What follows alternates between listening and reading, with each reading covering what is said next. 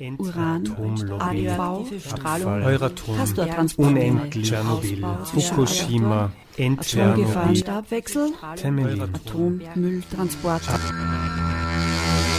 Atomstopp, das monatliche Informationsmagazin zum europaweiten Atomausstieg im freien Radio Freistadt. Ganz herzlich willkommen zur Ausgabe im April 2022 von Atomstopp, dem monatlichen Informationsmagazin zum europaweiten Atomausstieg. Mein Name ist Gabi Schweiger von den Freistädter Müttern gegen Atomgefahr und natürlich auch von Atomstopp Atomkraftfrei Leben in Linz. Und damit euch nicht langweilig wird mit einer Stimme allein, habe ich einen Gast und ich freue mich auf eine Sendung mit Harald Steinbichel. Grüß dich. Servus. Grüß dich, hallo. Sehr schön, dass du zugesagt hast, mit mir diese Sendung zu gestalten. Und ich möchte mit einer kleinen Vorgeschichte den Grund erörtern, warum ich ausgerechnet den Harry eingeladen habe. Es ist nämlich so, dass wir vor fast genau acht Jahren mit ihm gemeinsam in Tschernobyl gewesen sind, auf Lokalaugenschein. Das ist damals unter dem Motto gestanden, wir laden die Atomfantasten Europas ein, sich ein Bild zu machen, wie es ausschaut, wenn der GAU passiert. Äh, Viktor Orban hat sich nicht zurückgemeldet, den haben wir eingeladen, Milos Seemann auch nicht, anders David Cameron, den haben wir auch eingeladen und der hat sich sehr bedankt für die Einladung, äh, musste aber leider aus Termingründen absagen. Naja, so sind wir eben alleine gefahren und jetzt kommt der Harry ins Spiel. Er hat uns ins Schlepptau genommen, weil er ist sowas wie ein Spezialist für Atomruinen, könnte ich das jetzt mal kurz zusammenfassen. Hm, und er war schon das eine oder andere Mal in Tschernobyl. So, und jetzt kommen wir in die Gegenwart. Tschernobyl, da fällt aktuell jeden nicht nur die Atomruine ein, sondern auch der Krieg, der in der Ukraine stattfindet und vor einigen Wochen auch Tschernobyl ins Spiel gebracht hat. Und in dem du, Harry, ja gute Verbindungen hast und immer noch sehr äh, interessiert bist und nicht nur interessiert, sondern auch involviert bist in Diskussion. Mal die ganz lapidare Frage, wie geht es dir denn jetzt mit dieser Situation? Vor acht Jahren waren wir gemeinsam dort. Also mir geht es nicht so besonders gut, wenn ich daran denke, dass in einem Land, in einer Stadt wie Kiew, an einem Ort wie Tschernobyl jetzt brutalster Krieg herrscht. Also bitte, deine Wahrnehmung. Ja, ich konnte es vor zwei Monaten, als die Angriffe begonnen haben, wirklich nicht glauben. Und ja, es war ein bisschen eine Unmacht, die man am Anfang hatte. Und ich habe dann versucht, meine Kontakte, also Freunde und Bekannte, die ich habe, über Social Media zu kontaktieren. Und wenn sie fliehen wollen, dass sie natürlich Unterschlupf bekommen. Ähm, einige sind geflohen, äh, andere nicht, haben sich dem Widerstand praktisch angeschlossen. Eine Freundin ist hier in Österreich, äh, hatte ich auch schon zu Gast bei mir. Ja, ähm, es war Unmacht, aber eigentlich hätte man es voraussehen müssen, wenn man sich die Wochen vor, wenn man es beobachtet hätte mit den Truppenübungen in Weißrussland, Belarus, direkt nördlich von Tschernobyl. Aber man konnte es wirklich nicht glauben. Mhm. Ja, ich muss auch sagen, mir ist es so gegangen, dass Krieg in der heutigen Zeit und auch in diesem in diesem Modus, also als ich empfinde es ja als absolut nur Überfallskrieg. Äh, vielleicht kannst du da ja noch ein paar andere Hintergründe oder äh, Erläuterungen dazu einbringen. Ich fühle mich so zurückgeschmissen in der Zivilisation, also in, in, in der gesellschaftlichen Errungenschaft. Ich habe echt geglaubt, sowas passiert nicht mehr, aber ganz offensichtlich passiert es hier vor unserer Haustür. Und das wirft natürlich auch den Blick darauf, dass Krieg ja gar nichts so Unbekanntes ist, nur eben nicht so nah bei uns hier. Ich glaube, das macht schon aus. Ja, das hatte ich mir auch jetzt nicht gedacht, im 21. Jahrhundert noch Krieg in Europa.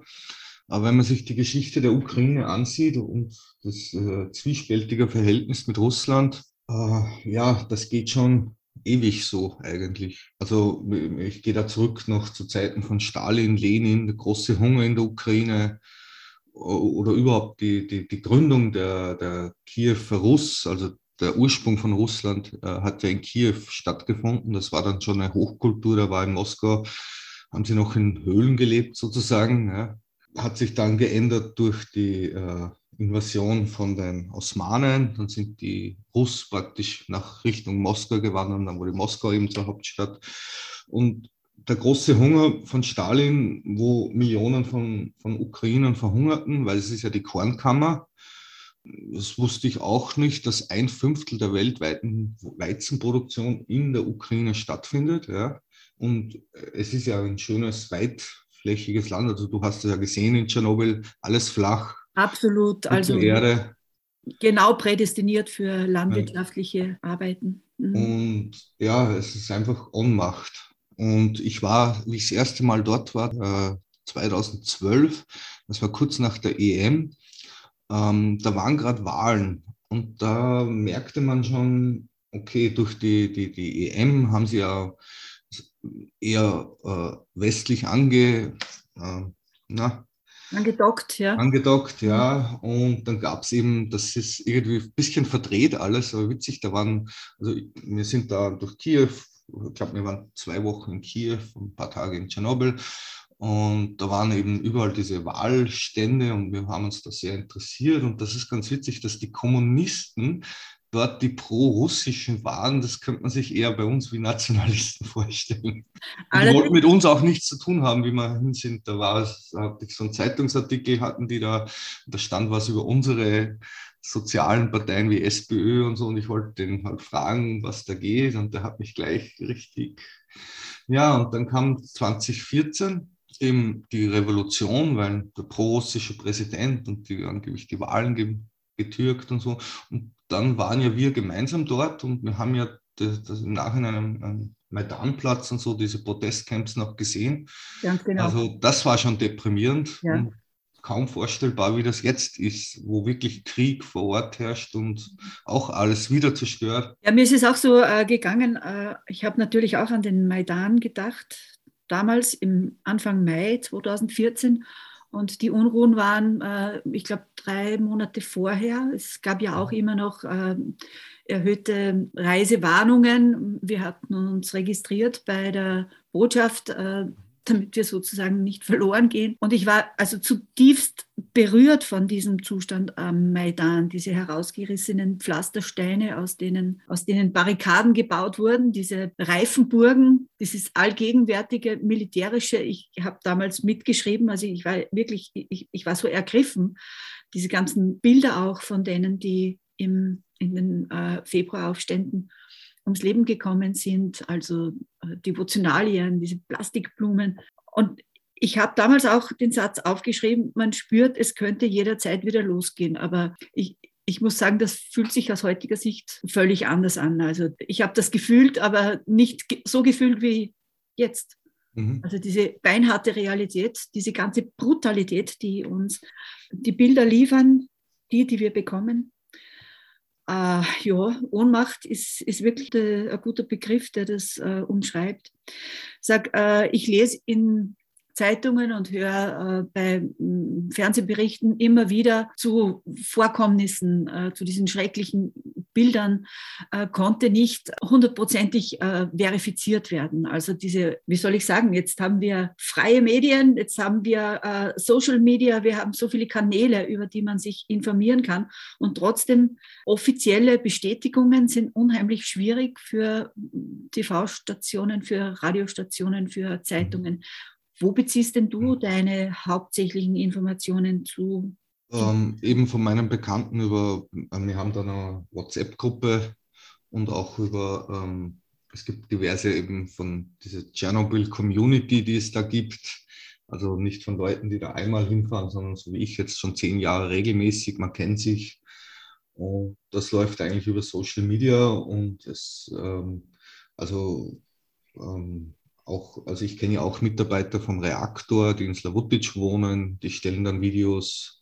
Also ich kann es soweit verifizieren, dass ich ja die Orte kenne. Ja. ja. Und wenn die da Aufnahmen schicken, dann weiß ich ja, okay, das ist dort, das ist dort. Ich kenne ja die Zone auch recht ja, gut. Okay. Ähm, natürlich heutzutage unabhängige Informationen ist schwierig, weil ähm, ja, da müssen ja erst wieder von West, also unabhängige Journalisten und vor Ort, weil natürlich jetzt auf beiden Seiten die Kriegspropaganda hochgeht. Mhm. Aber die Aufnahmen, die sind auf jeden Fall, wenn ich sehe, das ist in Tschernobyl und was da passiert. Also als gutes Beispiel, ähm, das gab es damals, wie wir noch, dort waren, noch nicht. Da gibt es jetzt so eine kleine Pension in Tschernobyl mit Warmwasser. Das ist ja schon oh. wenn man übernachtet. Und die Kellnerin dort, die Dacia, die äh, hat dann ein Video hochgeladen, wo sie das erste Mal jetzt, nach, äh, nachdem sich die russischen Soldaten zurückgezogen haben, da zu ihrem Arbeitsplatz zurückkehrt. Da waren die Türen eingeschlagen, alle Matratzen geklaut. Ähm, generell ist aus der Tschernobyl-Zone alles, was nicht nied- und nagelfest war, ist gestohlen worden. Aber das ist jetzt mal, also hier geht es mal um so Matratzen. Warum Matratzen? Wo, wo weiß ich nicht, hunderte Touristen schon drauf geschlafen haben. Warum klaut man die? Mhm. Ja, dann wurden natürlich von Novaka, das ist ja dieses, ähm, diese Firma, die die neue Schutzhülle gebaut hat und rundherum auch für Infrastruktur da gab es ein neues Labor für das neue Brennstoff, äh, für die Brennstäbe, für das Lager, wurde alles ausgeräumt. Alles, was man brauchen könnte. Die Autos wurden geklaut, also die hatten da so ein, also unter dem Firmennamen auch, äh, da sah man dann Videos, wo sie diese Autos parallel zu den russischen Panzern gefahren sind, mit russischen Soldaten drinnen. Also alles, was irgendwie nützlich erscheint, haben sie mitgenommen. Okay. Äh, wir sind jetzt schon in Medias Res dort, wo wir natürlich hinkommen wollen, wenn wir äh, Atomstopp, die Sendung mit Inhalten befüllen wollen. Stichwort Tschernobyl, also was dort äh, passiert ist, was im Westen kolportiert wurde und die Hintergründe dazu. Also ich nehme an, dass auch für dich das ganz besonders von Interesse ist, das zu, ja, mit, mit, äh, über eigene Kanäle zu erfahren. Ich sage jetzt einfach mal so, ich habe zum Beispiel gehört, dass diese Besetzung äh, von dieser Atomruine, von äh, dieser, dieser Ex-Atomanlage, aber auch doch wieder nicht Ex, weil ja doch noch was passiert hat, dass die ganz gezielt eingenommen mhm. wurde. Absolut, macht absolut Sinn auch das Ganze. Mhm. Erstens mal ist ja die Sperrzone ist ja relativ leer, äh, grenzt an Weißrussland und äh, es gibt dort auch diese Zugverbindung nach Janov, wo sie durchfahren. Mhm. Und sie haben ja äh, nördlich, sie sind da einmarschiert, da gibt es keinen Widerstand, oder? Und können sich da mal das Lager aufbauen, haben die Zugverbindung, was eben extrem wichtig ist, mhm. für Nachschub zu sorgen. Ja, und die Atomruine, ähm, wir nennen das salopp der Iron Forest, der eiserne Wald, weil es gibt ja, ja den roten Wald und den eisernen Wald. Und der eiserne Wald ist ja eigentlich nur diese Umschaltzentrale äh, südlich vom, von den Reaktoren dort. Ich weiß nicht, ob du dich noch erinnern kannst, diese ganzen Masten und alles. Ja, so ein, ein, ein wie genau. ein Umspannwerk. Ein Umspannwerk, genau. Ordentlich ja. groß. Und ja. da läuft ja, äh, das wird ja jetzt äh, seit der Abschaltung 2001 vom, vom letzten Reaktor, wieder das äh, weiterhin verwendet für Kiew, die, nur in die andere Richtung. Ja? Also es geht Strom nach Tschernobyl und auch diese Umschaltung, ah, ja. das wird dazu verwendet. Und da hatten sie natürlich eine gewisse Macht, dass sie Kiew da einen Teil vom Strom abdrehen. Wurde, glaube ich, auch gemacht. Also es war dann auch Tschernobyl ohne Strom, was ein Problem ist, weil sie ja immer noch kühlen müssen. Ja, deswegen pumpt man ja Strom dorthin, weil er benötigt wird und selber genau. nicht erzeugt werden kann. Ja, genau. Genau. Und ja, und dann haben sie die so 200 Mitarbeiter von den Reaktoren, äh, weil das wissen ja viele nicht, dass da eigentlich 2000 Menschen noch arbeiten in den stillgelegten Reaktoren äh, und auch für also den Rückbau jetzt für die, also ich rede jetzt nicht vom explodierten, sondern von den anderen drei Reaktoren, ja. da beschäftigt sind. Da gibt es einen normalen Schichtbetrieb. Da ist ein Bahnhof nördlich äh, von den Reaktoren und die haben nach acht Stunden Schicht fährt dieser Zug nach Slavutic. Das ist diese Nachfolgestadt von der Geisterstadt in Tschernobyl. Die fahren da auch über weißrussisches Gebiet. Diese Zugverbindung, diese eine, ist nur für das da, dass die Mhm. Mitarbeiter da alle acht Stunden oder alle zehn Stunden da ihre Schicht wechseln können. Und die waren jetzt eineinhalb Monate äh, in Geisel, also die, was aktuell zu dieser Schicht, wie die einmarschiert sind, die haben sie als Geisel genommen und die mussten natürlich dort den Betrieb aufrechterhalten. Ja, und was noch dazu kommt, äh, da gibt es Videos, äh, ich, wir waren, glaube ich, mit euch, war ich jetzt nicht im Administrationsgebäude von von den Reaktoren, oder? Ah, da waren wir nicht drinnen. Wir, wir, wir sind nur vorbeigefahren. Mhm. Ähm, das ist ja, da ist ja normal Security wie am Flughafen. ja, mhm. bevor man da in, so ein, äh, in den Reaktor, äh, zu den Verständlich. oder Administ auch nur das, Administ das Bürogebäude administrativ. Und das ist so, glaube ich, das ist so der sauberste, was, was Kontamination oder angeht, der sauberste Punkt in Tschernobyl, weil die wirklich betrieblich, dass da keine radioaktiven Partikel reinkommen, dass da keine Messergebnisse verwäscht werden. Ja, und die russischen Soldaten ist natürlich praktisch, bevor ich im Zelt schlafe, da ist ein Gebäude, da gibt es Wasser und keine Ahnung, Duschen, alles Mögliche, Essen. Die sind da einfach rein und haben alles kontaminiert. Jetzt ist im Gebäude auch Radioaktivität vorhanden. Und Kontaminiert deshalb, weil sie vorher äh, woanders Gebiet. Natürlich, ja. Äh, Rote Wald ist ja gleich angrenzend, zu dem wollte ich noch kommen. Da haben ja. sie auch ein Lager aufgeschlagen. Das ist so die höchst verstrahlteste Gegend der Welt. Ich kann mich erinnern, der wenn die Geigerzähler hochgingen, wenn wir nur durchgefahren sind. Ja. Genau, nur im Auto. Wir sind nur mhm. daran vorbeigefahren. Aber die haben ganz offensichtlich dort gecampt und gegraben. So. Mhm. Ja, da gab es auch Bilder, die ich genau. durchgedrungen sind. Natürlich, äh, du kannst das nochmal anders äh, verifizieren und, mhm. und äh, als authentisch oder gestellt äh, entlarven. Das hat ja ein bisschen nach äh, Abenteuercamp ausgeschaut. Das sind ganz normale Militärlager. Sie haben da eben, ja, so ähnlich wie ein Schützengräber. Ja, so die Zelte dort gehabt, ja. ja. Also, wo sie Fahrzeuge geparkt haben. Mhm sammeln. Also es ist jetzt nicht die schlauste Idee, genau dort zu campen. Also ich habe jetzt nicht so viel Angst vor Radioaktivität, weil ich bin zwar informiert, aber ich war auch schon im Roten Wald, aber ich wäre da nie auf die Idee gekommen, ohne Schutz äh, und da vor allem zu graben. Ja, ja. Also ich, ich war auch schon drinnen, ja. Aber das ist, und noch dazu, das ist, das ist bei mir sind das ein paar Minuten, vielleicht eine halbe Stunde. Aber wenn die da tagelang da drinnen campen und den Staub einatmen, also die sind kontaminiert. Das ist ja, ich glaube, das ist das Gefährlichste, diese Inkorporation. Genau, genau, die also. Inkorporation, ja, weil dann zählen die Alpha- und Beta-Strahlung auch. Mhm. Und äh, das ist jetzt richtig, richtig böse. Aber der Freund von mir, mit dem ich dort unterwegs bin, der ist halt auch jetzt beim Widerstand. Und der hat das so gemacht. Äh, Sie können Tschernobyl verlassen, aber Tschernobyl wird Sie nicht verlassen. Wow. Und das war so richtig Worte. böse gegenüber den Soldaten, die dort gekämpft sind. Ja, starke Worte, ja. ja. Eher so schadenfreudig, dass es sie erwischt hat. Da. Äh, ist jetzt ein Stück weit nachvollziehbar, ja. Äh, hm, ja, ja, aber äh, ich, ich weiß nicht, ich bin da, ich meine, ich verstehe es aus seiner Sicht, ja, er ist Ukrainer, er, sein ganzes Geschäftsmodell ist jetzt, also sein sein Geschäftsmodell, er bringt ja Touristen auch nach Tschernobyl, hat ein ja. eigenes Unternehmen. Er musste seine Familie aus Kiew evakuieren, weil am Anfang hat das auch nicht geklappt. Er ist ja erst in der dritten Nacht oder so geflohen, nachdem mhm. Raketen äh, in seiner Nähe eingeschlagen sind. Aber ich sehe es vielleicht ein Stück anders, weil gerade die jungen Soldaten, die sie da reingeschickt haben, die wissen ja nicht, die wussten ja nicht mal, wo sie waren, weil die hatten ja ihre Übungen in, in Belarus.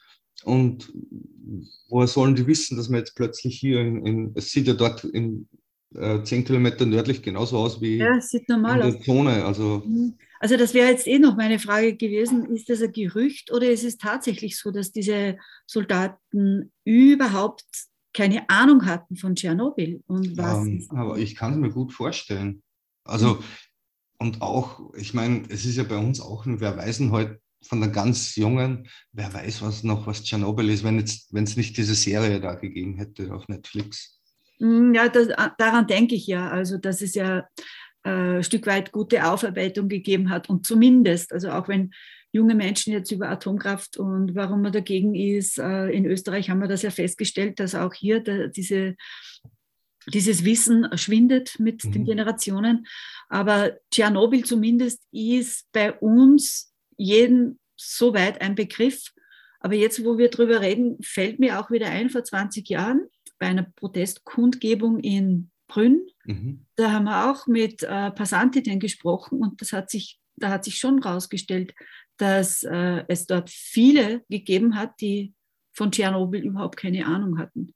Also die, die mhm. nicht gewusst haben darum. Mhm. Ne?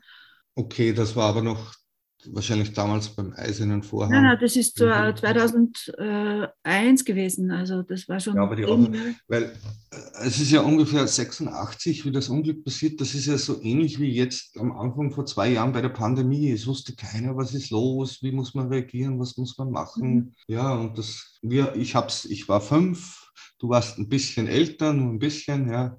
Damals, du hast das noch besser miterlebt.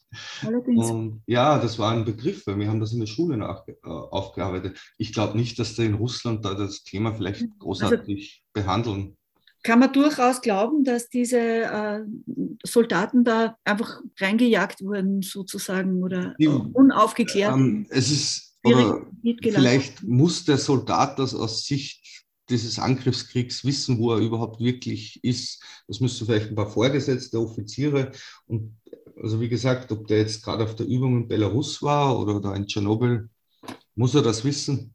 Geht ihn ja nichts an, er soll ja nur funktionieren. Genau. Das ist das Prinzip.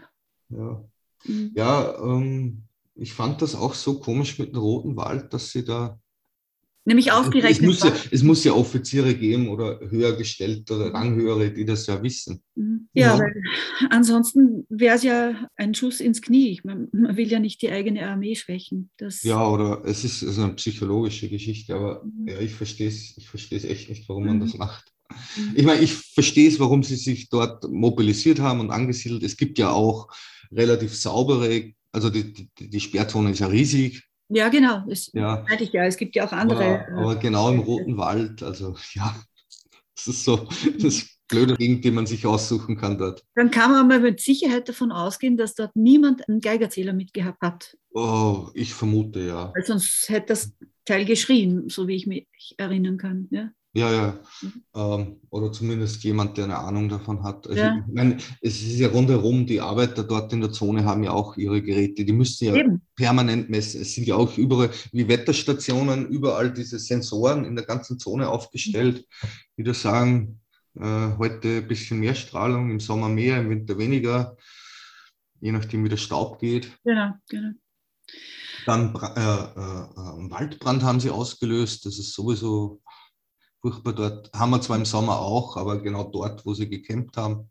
Mhm. Weil ja wieder aufgewirbelt wird, genau. was eigentlich gesetzt hat. Äh, das, das muss ja auch jetzt durch dieses aktive Aufwirbeln, also in der gesamten Belastung dieser Gegend wieder an, äh, quasi einen Booster mhm. erzeugt haben. Mhm.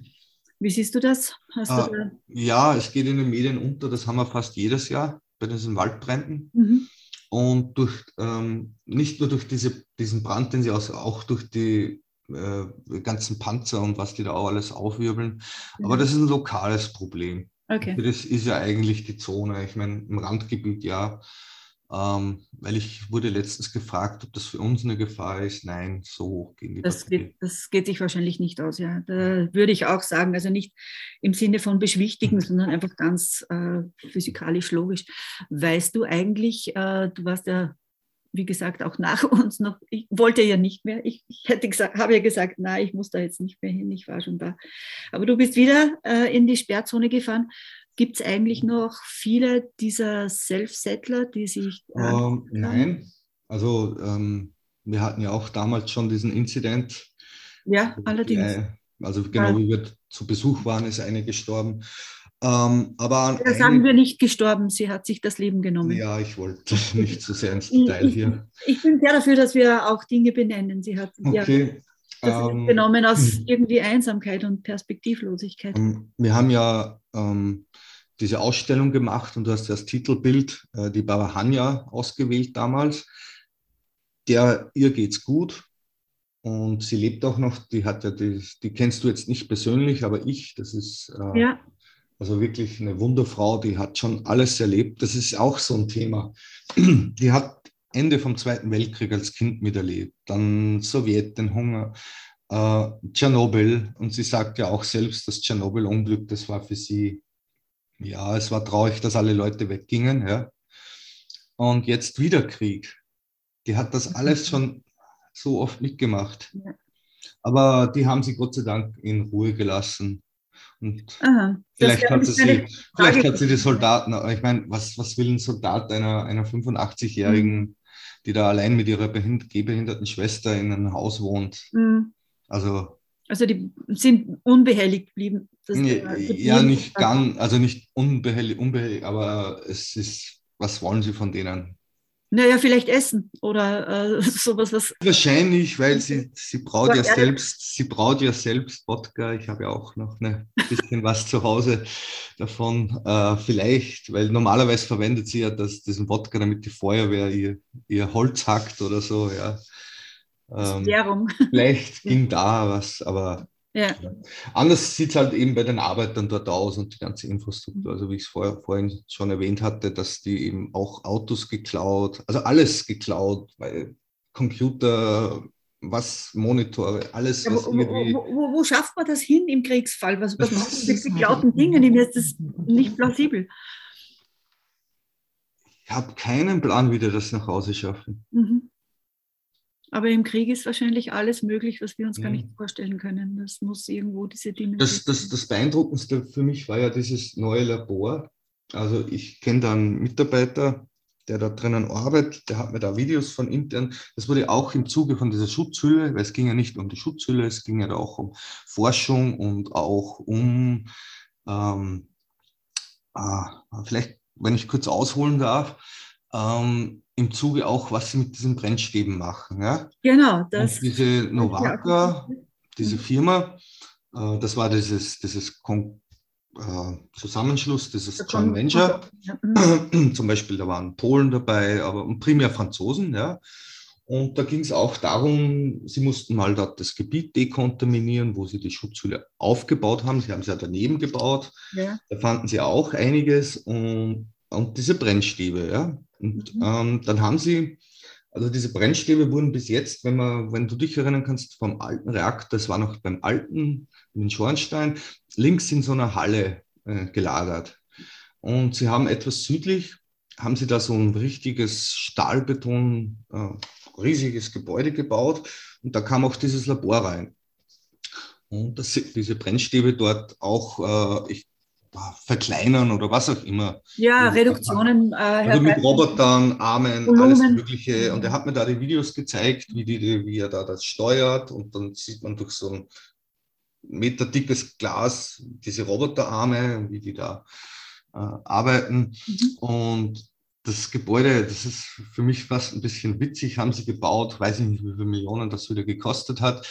Und dann ist ihnen eingefallen, ach, diese russischen Brennstäbe, die sind irgendwie 25 äh, Zentimeter länger als der Standard, den wir in Europa haben. Jetzt mussten sie das ganze Gebäude, also das war dickster Stahlbeton. Okay. Und das war jetzt fertig, wie es letzte Mal dort war. Und dann hat er mir eben diese Videos gezeigt. Und das haben sie jetzt das Labor auch ausgeräumt. Computer, alles, was nicht nied- und nagelfest ist. Wahnsinn. Ähm, äh, bleiben wir gleich bei diesen Brennstäben. Es gibt ja da diese Information, dass äh, also Ukraine sowohl äh, in der Versorgung mit, mit Brennelementen als auch bei der Abfallentsorgung hochgradig abhängig ist oder war von Russland.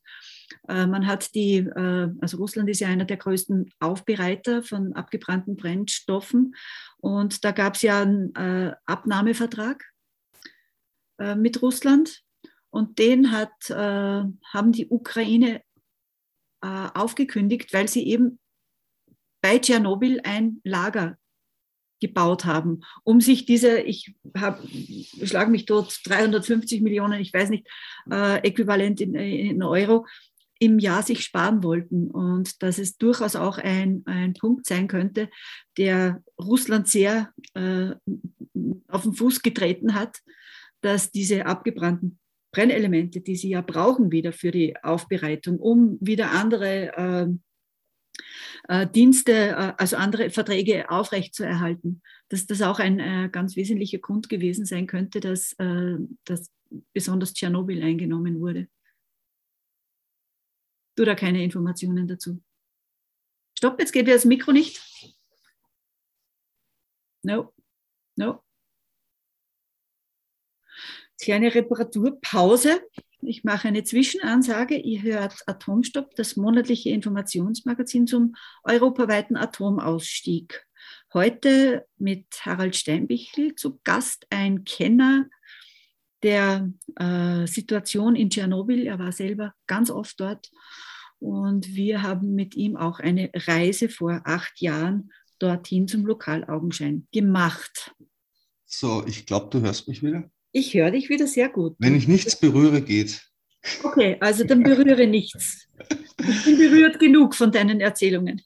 Okay. Ähm, also du weißt. Sagen, die Geschichte, die du mir gerade erzählt hast mit dem Manchen, das höre ich das erste Mal. Aha, okay. Ähm, kann dir da gern die Quelle dazu schicken? Mhm. Äh, ich kann es mir eher so vorstellen, dass vielleicht die Ukraine mit Frankreich so einen Deal hat wie Deutschland mit den Castor-Transporten mit Frankreich. Mhm. Weil das Interessante an diesen ausgebrannten Brennstäben ist ja nicht die Aufbereitung, sondern eher das Plutonium, das sich darin befindet. Natürlich, die nicht ganz so saubere äh, äh, Lösung für Atommüll. Ja, man muss ja immer auf die Karte schauen, wer hat Atomwaffen und wer hat Atomkraftwerke. Das erkennt man vielleicht ein paar Parallelen. Mhm. Ähm, und bei den Castor-Transporten, das kennen wir ja, da haben, also haben wir auch genug Bekannte, die da involviert sind, dass sie da eben das, in Frankreich das Plutonium extrahieren und dann den Rest wieder zurück nach Deutschland schicken. Ja, kann ich mir vorstellen. Aber ich kann mir nicht, dass es, dass es in diesem Sinn das rentiert für Russland, dass sie deswegen einen Angriffskrieg starten. Eher die Gebiete im Südosten, wo jetzt aktuell eben die Gefechte stattfinden mhm. wegen Öl, äh, Mineral, also den Bergbau, den sie dort betreiben, das ganze ja. Industriegebiet. Und das ist ja äh, südöstlich, östlich, südöstlich in der Ukraine. Ich habe aber auch nicht gemeint, dass der Angriffskrieg äh, daraus resultiert, sondern äh, die äh, Vereinnahmung von, äh, vom Standort mhm. Tschernobyl. Na, äh, Tschernobyl ist, ist, ist rein nur strategisches Strategisch. Gebiet. Mhm. Also finde ich. Also ich, ich hätte es wahrscheinlich genauso gemacht. Okay. Weil da ist kein Widerstand, da ist, hat man ja. seine Ruhe, da kann man mal sich mobilisieren, zusammenrotten. Mhm. eben diese, diese, diese Bahnverbindung nach Weißrussland, die ist eben das Wichtige. Alles klar. Ähm, aber Tschernobyl ist ja nicht der einzige Atomstandort, wenn auch nicht mehr produziert wird dort, sondern die Ukraine haben ja noch mehrere äh, Atomanlagen. Mhm. Saporischje war ja auch sehr in, im Gerede. Hast du auch hier nähere Informationen? Nein, leider. Mhm. Aber ich nur aus persönlichem Interesse, mich würde diese Übergabe interessieren, wie das funktioniert. Also die Übergabe wie Russland, von? Wie mhm. Russland da eben dieses Atomkraftwerk eingenommen hat. Mhm weil äh, das ist, äh, da kann man nicht einfach jetzt ja äh, so lange schießen, bis die aufgeben. Also das ist so, ich glaube auch nicht, dass die Ukrainer oder die Russen daran interessiert wären, diese, wenn sie ihre Soldaten da in dieser Gegend haben, dass sie da was anrichten. Ich mhm. hoffe es nicht, ja. ja. Und äh, wenn das jetzt wieder von der ukrainischen Armee eingenommen wird, wie funktioniert da die Übergabe? Ziehen sich die Russen einfach zurück und lassen das so? Mhm. Oder gibt also wenn dort Gefechte stattfinden würden und da gab es ja diesen Raketen. Äh, Eben genau, einen Raketeneinschlag, von dem uns ja. niemand erklären konnte, war der gezielt oder war der versehentlich, aber was in einem Krieg ist schon versehentlich, das ist ja, ja ein relatives Wort. Das hat ja auch die IAEA zum Beispiel nicht schlüssig aufklären genau. können. Ja. Ja, es, es, es, es passieren äh, ganz viele so weil eben die Kommunikation mit der IAEA hat ja weder in, in Tschernobyl für Wochen funktioniert, noch bei diesem Atomkraftwerk. Ich weiß nicht, eigentlich sollte man selbst als Kriegspartei so vernünftig sein, dass man da vielleicht die Finger davon lässt. Mhm. Ich glaube, ich kann mir auch nicht vorstellen, dass es ähm, jetzt von russischer Seite geplant ist, hier auch Schaden anzurichten, weil sie sich damit ja selber schaden. Eben, das ist ein. Die andere Geschichte ist, wenn es eine Verzweiflungstat ist, vielleicht von irgendwelchen Partisanen oder sonst irgendetwas, die nichts mehr zu verlieren haben. Mhm. Ja, gefährliche Geschichte. Ja.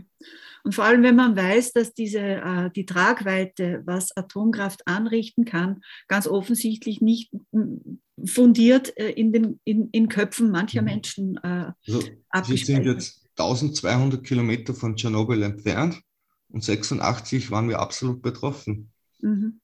Also mhm. es gibt ja heute noch äh, Proben, also von Laub von unseren Salzburger Freunden, das ist heute noch radioaktiv. Laub? Tatsächlich? Laub, ja. Wahnsinn. Ja, aber ich, ich wusste, dass der Salzkammergut ein ja. ziemlich Hotspot war von der Betroffenheit her. Ja. Ist noch irgendwas, was du loswerden möchtest, was du dir vorgenommen hast oder das du erzählen wollen würdest? Auf was ich zurückkommen äh, will, ist, dass wir jetzt bezüglich Tschernobyl von unserer Seite hier in Österreich jetzt keine Angst haben brauchen. Was mich betrifft, und das ist wirklich persönlich, weil ich eben viele Freunde und Bekannte habe, die wirklich vor Ort oder betroffen sind. Ähm, und was mir nicht aus dem Kopf geht, ist, es wird auch mal wieder vorbei sein. Und mhm. wie ist es dann? Das geht mir nicht aus Kopf. Also täglich denke ich daran. Ich will, du, du kennst mich ja, ich fahre ja ein bis zweimal pro Jahr dorthin. Und, es, und ich habe ja vor, wieder hinzufahren, wie das dann sein wird. Ähm, es gab ja jetzt, das hat mich sogar persönlich extrem gestört, diesen riesigen touristischen Hype, eben durch diese Netflix-Serie. Ähm, da haben sie ja unten bei diesem Grenz, ähm, äh, die Diatki, bei diesem ersten Grenz von der, von der äußeren Zone, wo wir einen Pass zeigen mussten und so, das, mhm. da haben sie ja schon ein halbes Disneyland gebaut gehabt. Da habe ich jetzt Aufnahmen gesehen, diese Touristenstände, die sind mit dem Panzer überrollt worden. Ist vielleicht besser so, weil es war wirklich, also man, man kann sich kaum vorstellen, wie ich das erste Mal dort war, da waren 2000 Besucher, damals waren es ja noch Besucher äh, pro Jahr dort und das hatten sie dann teilweise schon am Wochenende an, an einem Tag. Ja. Äh, ich glaube, das wird sich jetzt wieder etwas legen. Mhm. Das dann, ist gut, das ist ein kleiner Trost. Ja, ja, ja, ja, ja, aber also, und ich muss immer dran denken, hoffentlich geht es ihnen gut. Also gerade die Arbeiter und mhm. wo ich es weiß. Und viele sind ja auch abhängig von dem, Tourismus auch oder mhm. besuchen. Ja, ja, natürlich, das ist alles ein Geschäftsmodell, das ist keine Frage. Da, da hängt immer auch ein Wirtschaftszweig dran. Mhm. Ja, das sind so meine Gedanken. Also mhm.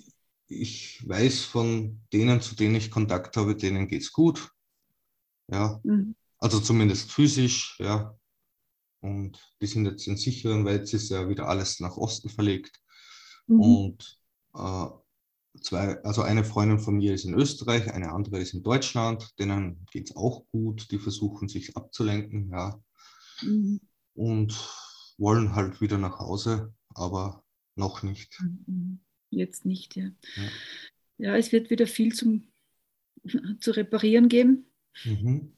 Den Bildern zufolge äh, müssen Städte neu aufgebaut werden. Irgendwie mhm. das Umgekehrte, was wir bei Pripyat hatten, da waren plötzlich die Leute weg und die Gebäude mhm. intakt.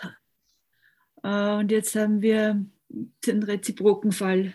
Die Leute möchten gern wieder hin, haben aber sämtliche Infrastruktur und Wohnmöglichkeiten. Ähm, vielleicht noch eine Erwähnung, ähm, wenn man Tschernobyl-Gebiet, es ist ja nicht nur jetzt diese zerstörten Gebäude, was mir zum Beispiel Angst macht, wenn ich wieder hinfahre, sie haben das Gebiet auch vermint.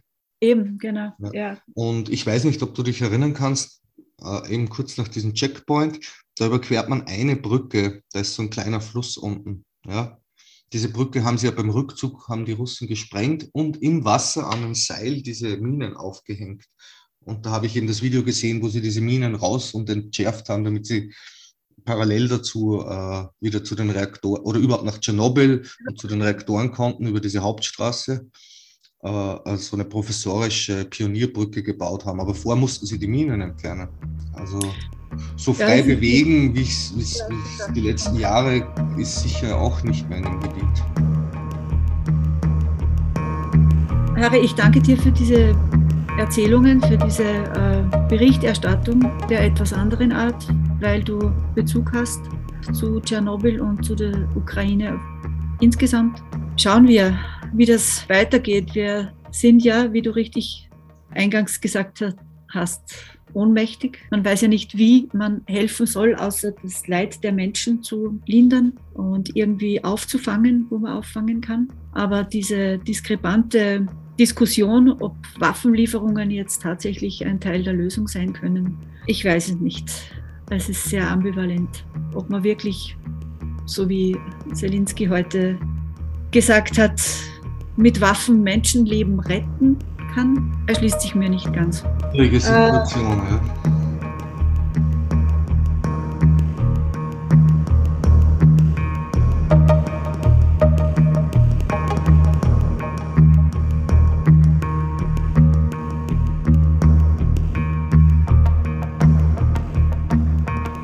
Ja, bevor unsere Sendung zu Ende geht, möchte ich nach dem Gespräch mit Harry Steinbichel zur Situation in der Ukraine, speziell in Tschernobyl, äh, noch zu einem ganz aktuellen Punkt kommen.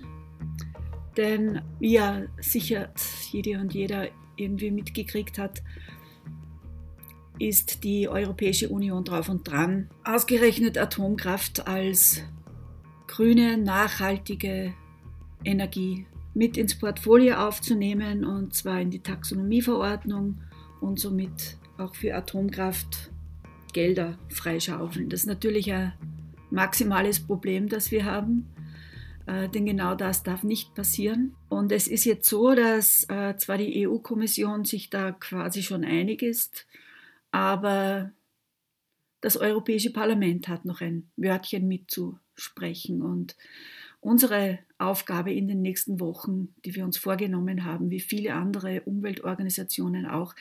Unsere Aufgabe wird sein, möglichst viele Europaabgeordnete davon zu überzeugen, dass es ein, eine absolute Fehlentscheidung wäre, Atomkraft mit in die Taxonomie aufzunehmen. Und wir wollen die Parlamentarierinnen und Parlamentarier dazu bewegen, diesen irrwitzigen Vorschlag abzulehnen.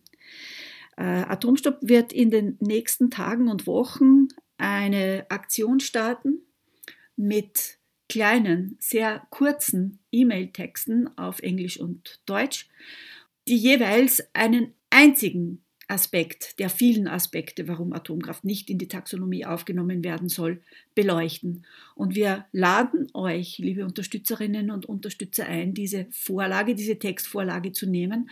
Wir haben die Adressen sämtlicher Europaabgeordneten für euch zusammengesammelt und wir laden euch ein, diese E-Mails von eurer Adresse persönlich an die Abgeordneten zu senden, um zu zeigen, wie wichtig uns Bürgerinnen und Bürger es ist, dass wir eine echte Taxonomie bekommen, eine, die erneuerbare Energien und clevere Energiesysteme unterstützt und finanziert, aber niemals Atomkraft. Unter www.atomstopp.at wird noch ab dieser Woche der erste Text freigeschaltet, den ihr als Vorlage verwenden könnt. Und der bezieht sich ganz klar auf Tschernobyl und lautet wie folgt. Sehr geehrte Abgeordnete zum Europäischen Parlament, ich frage mich, ob auch Sie sich dieser Tage an die Katastrophe von Tschernobyl erinnern an die Massenabsiedelungen, an die Liquidatoren, die in der Folge erkrankten oder starben, an die Missbildungen und an die bis heute anhaltende vermehrten Krebserkrankungen, vor allem bei Kindern. An ein einst fruchtbares, lebenswertes Land, das zur schwer kontaminierten Sperrzone geworden ist. Menschliches Leid also, aber auch volkswirtschaftliche Schäden, die kaum zu beziffern sind. Dazu bleibt noch eine strahlende Atomruine, die nur unter Milliardenzuschüssen durch internationale Geldgeber zumindest einigermaßen abgesichert werden kann und kein einziger ernstzunehmender Nuklearwissenschaftler. Kein seriöser AKW-Betreiber würde mittlerweile behaupten, dass es nicht jederzeit zu weiteren schweren Unfällen kommen kann. Können Sie es trotz all dieser Erfahrungen tatsächlich verantworten, Investitionen in Atomkraft als grün, als wirtschaftlich nachhaltig zu qualifizieren? Werden Sie für die Taxonomie mit Atomkraft stimmen? Ich hoffe nicht.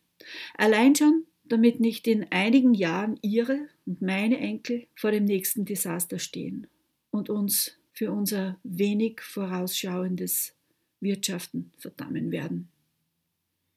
Mit besorgten Grüßen. Genauso lautet der Text Und ich lade auch hier im Freien Radio Freistadt alle ein, die ebenfalls besorgt sind, von unserer Mitmachaktion Gebrauch zu machen und diesen Brief per E-Mail und auch die, die noch kommen werden, zu unterzeichnen und an die Abgeordneten des Europäischen Parlaments zu senden, um herbeizuführen, dass Atomkraft kein Revival erlebt durch Gelder, die freigemacht werden unter dem Deckmantel des Klimawandels, des grünen Wirtschaftens. Ja, www.atomstopp.at, dort geht's lang. Und jetzt verabschiede ich mich, bedanke mich fürs Zuhören. Mein Name ist Gavi Schweiger von den Freistädter Müttern gegen Atomgefahr und von Atomstopp Atomkraftfrei Leben in Linz. Habt's eine schöne Zeit. Bis zum nächsten Mal.